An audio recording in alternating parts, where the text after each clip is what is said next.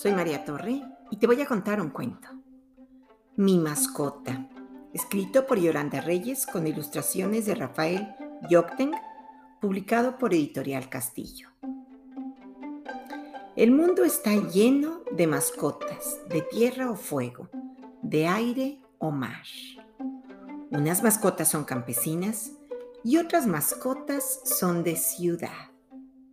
Hay mascotas muy pequeñas como las pulgas de Juana, pero hay otras gigantescas como el caballo de Inés. Hay mascotas elegantes como el gato de mi tía y otras son horripilantes como el sapo de Isabel. Unas tienen nombres simples como Carlos o Rosita.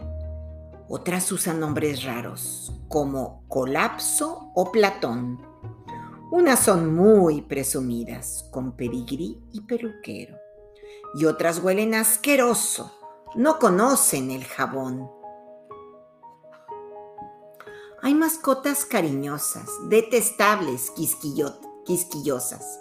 Hay mascotas de mascotas. Y la mía es especial. No existe otra igual en el mundo. Es lo único seguro. Si todavía no me lo creen, Pregúntenle a mi mamá. Mi mascota usa vajilla, con mantel y servilleta. Come espaguetis al burro y usa bien el tenedor. Entra al baño cuando quiere y jamás deja desorden. Sabe chistes, cuenta historias, baila, canta y habla inglés.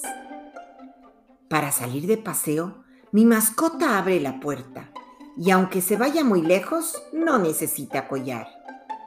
Si yo le pido un helado, va volando y me lo trae. Y a veces llega a la casa con una bolsa de pan. Cuando me voy al colegio, mi mascota se entristece. No le queda más remedio que salir a trabajar. Lo malo es que casi siempre regresa tarde en la noche. Lo bueno es que cuando llega, siento ganas de cantar.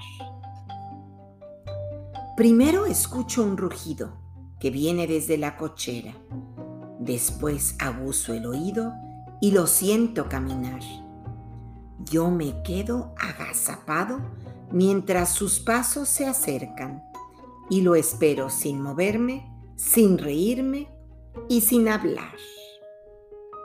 Sus llaves abren la puerta y yo me lanzo a sus brazos. Nos miramos a los ojos nos volvemos a mirar. Nos damos un largo abrazo, dos lamidos y tres besos. Él me huele, yo lo huelo y lo siento respirar. Mi mascota huele a pino y su piel hace cosquillas. Sus orejas son enormes y su voz es muy feroz. Mi mascota usa corbata, pero se la quita pronto para dar 10 volteretas y brincar en el sofá. Si le pido que cabalgue, se convierte en un caballo. Si le pido que sea un perro, puede ponerse a ladrar. Si le pido que me traiga un juguete entre el hocico, mi mascota va corriendo y lo trae sin protestar. Mi mascota es cariñosa como el gato de mi tía. Mi mascota es resbalosa como el sapo de Isabel. Mi mascota es peligrosa si jugamos a los monstruos, pero se vuelve un cordero cuando le grito, ¡No más! Mi mascota me protege de las sombras y del miedo. Mi mascota me acompaña a la hora de dormir. Se acomoda, se acomoda en su refugio junto a los pies de mi cama y me cuenta sus historias porque sabe más de mil. Cuando cree que me he dormido, mi mascota silenciosa huye del cuarto en tinieblas, gateando en la oscuridad. Entonces abro los ojos y lo descubro en cuatro patas y deja de ser mi mascota porque lo llamo papá.